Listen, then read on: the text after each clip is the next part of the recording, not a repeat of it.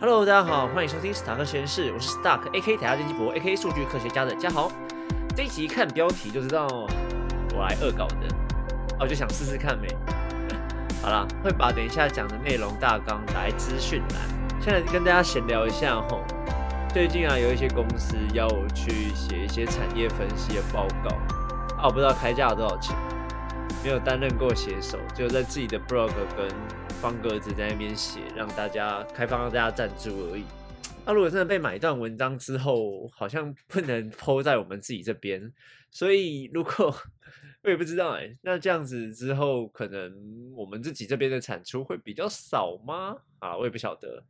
之后会跟另那边的公司讨论看看，就是写关于那种爆投资，不知道大家有没有看过商业分析啊？最近要去打疫苗了啊，不知道大家打哪一种疫苗？是 A 粒 A 粒第三季，大家会打 B N T 或莫德纳，好像莫德纳的那个效力比较好嘛，对不对？好像防护力比较高。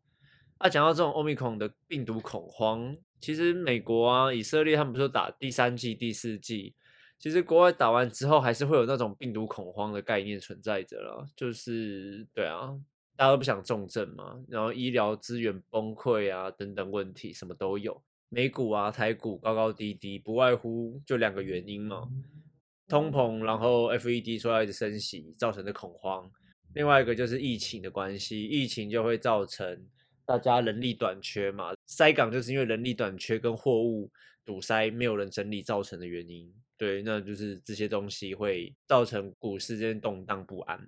那我今天想跟大家讲一下，就是哎，美国就在今年呢，二零二二年的时候，就 FED 就想要赶快的透过升息啊，或者是缩表，把通膨的这个，把那种高通膨率赶快再缩回来。大家比较听过升息啦，不知道这缩表是什么？缩表的意思，呃，它直翻是缩减资金资产的负债表，想要把在市场流通的一些资金收回去。呃，其实有人推测啊，美国如果在三月升息的话，也许会在六月的时候进行缩表。这些消息其实在前几个月就不断的在放话，所以股票，所以我们台股、美股就是这样高高低低的震荡。那有一个东西比较要跟大家讲的，就是从美国 ETF 的表现来看呢，最近成长股的 ETF 表现不是太好，价值股票的 ETF 呢，反而反而是维持一个稳定的状况，因为它毕竟是。毕竟是价值股嘛，比较不会像高成长股一样那边高高低低，风险比较大。那成长股就是顾名思义，它的风险承受度就是买它的人风险承受度要比较高。那刚刚我们也讲了，最近就是这几个理由，就是升息嘛，对不对？还有疫情的关系，所以在最近几个月表现都不是太好。那有些人就会想说，哎，那我的投资策略是不是要改变一下？就是。利比比较低啊，高配息的股票是不是要回去买它们呢？这个我就觉得是每个人的策略不同了啦。毕竟从二零二零疫情过后，也不能说过后，到了 三四月的时候啊，进入开始进入多头行情。二零二零、二零二一，一堆人少年股神一堆，好不好？对啊，对于这种追求本梦比的时代，多头行情的时候，那种高成长股就赚很大嘛。那反观价，我们刚刚讲的价值型股票，就是用本益比比较低啊、高配息的公司。台湾的话，一些什么中华电信，还有一些什么大成钢，可是大成钢之前涨得乱七八糟，因为钢铁业的关系。那美股的话，就是可口可乐，像巴菲特他们最爱的那一种股票。那如果像台股，还有哪一些股票是比较像是这种价值型的股票的话，我们待有看到半导体的设备厂是比较趋近于这种本益比比较低。大概就在十到十五上下左右这种这种数字上，然后有看到他们近五年的营业现金流的价值大于百分之八十，然后获利啊大部分都来自于本业而不是业外的收入。那还有一个很重要的指标就是巴菲特他最爱看的 ROE 了，ROE 大于二十 percent，巴菲特认为诶这只股票还不错，可以买的个股。像是明义啊、汉唐、盛辉、穆德等等这种半导体设备厂都还不错啦。那我会再整理一张表放在我们自己的粉砖跟 IG 上，让大家看一下，好不好？那讲到半导体的话，其实大家也知道我很爱讲台积电，那就有人想问说，哎，台积电还会不会涨啊？这是很常问的问题嘛。那个谁，古拜最爱问我了嘛，对不对？刚刚讲到本益比，我们先从本益比来分析好了。台积电的本益比最近是三十点多，真的 高到吓死人啊！就二零二零的时候真的涨太多，导致于二零二一几乎就是完全不动的状态，就很惨，死鱼一条。五百九到六百出之间那边来回震荡。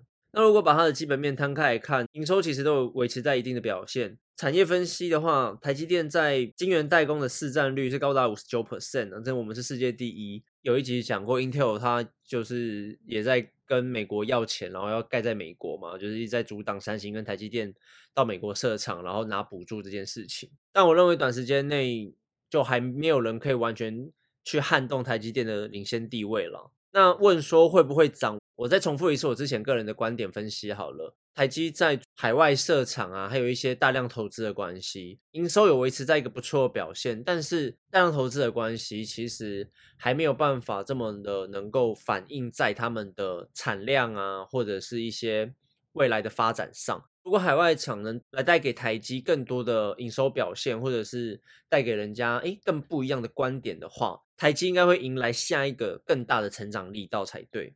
那讲到晶圆厂呢，那我们就要可能就要讲到说，哎，晶片荒这件事到底怎么解决？因为前阵子我们也在讨论说，哎，晶片缺工啊，还有一些，因为还有一些 overbooking 的问题嘛。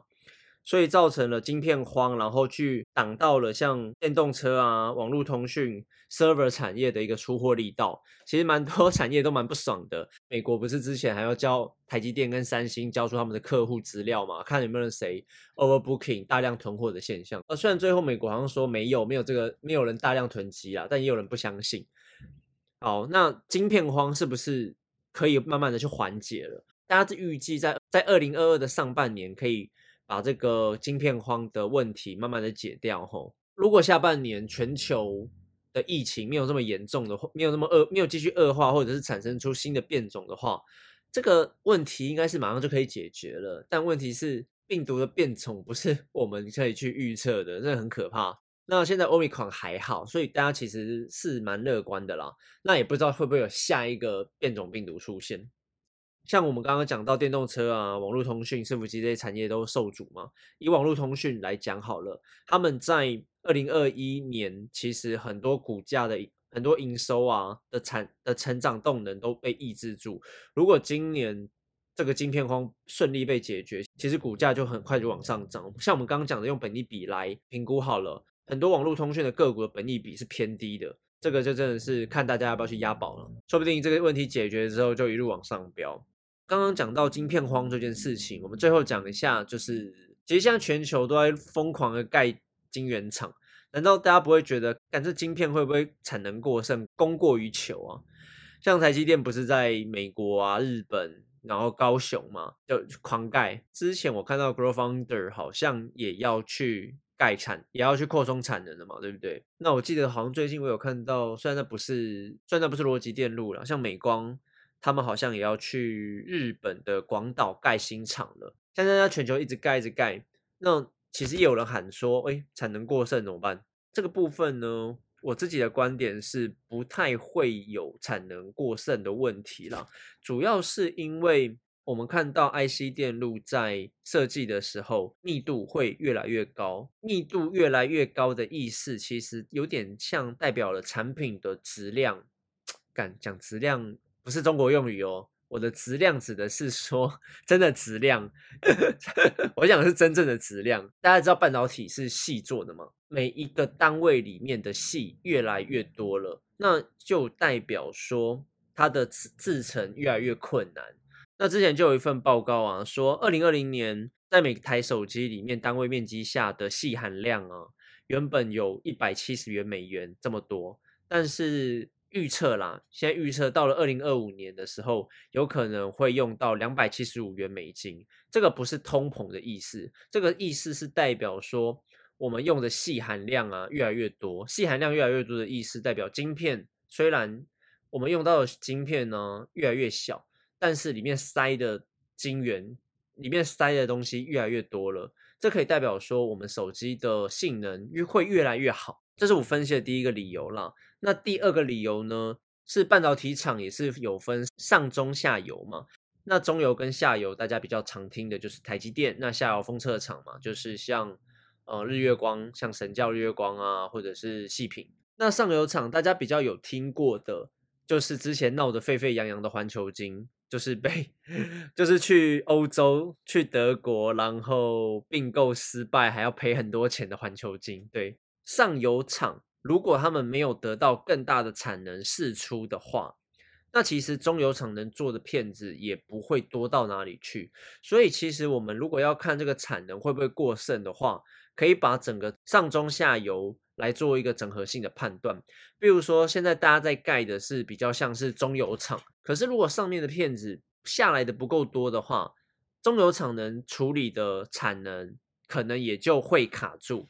而不会爆发到一个供过于求的状况。另外，第三点，我是认为说，虽然之前有看到一个新闻说，手机的产能、手机的用量已经没有像过去几年这么大了，但是下一个世代，像是电动车啊、物联网、通讯，还有一些高速处理器的 HPC 等等新应用，都是要用到大量的半导体。整理这三个理由，我会觉得。我我认为真的不会供过于求了，反而是他们大家真的会怕说，哎，我的国家有这么多的新产品、新工厂、新科技可以用，那如果你半导体还是卡在台湾台积电或三星的手上，又跟今又跟去年前年差不多晶片荒的话，我真的会每个国家真的会吓死。我的结论就是应该是不会啦，不过这个东西可能还要在综合因素过几年慢慢的观看一下，搞不好环球金。或者是上游厂也开始拼命的盖，然后大量的开采细，然后去去拉金出来给中游厂也说不定。那这个东西我们就慢慢看下去吧。好，那今天的节目就到这边了，很谢谢大家这一次的收听。我会再放出，那我会再写一些文章给大家看呢。那如果大家喜欢的话，也也麻烦大家赞助我一杯下午茶或者是咖啡的金额，好不好？好，那今天那就这样啦，那我们下次见。拜拜。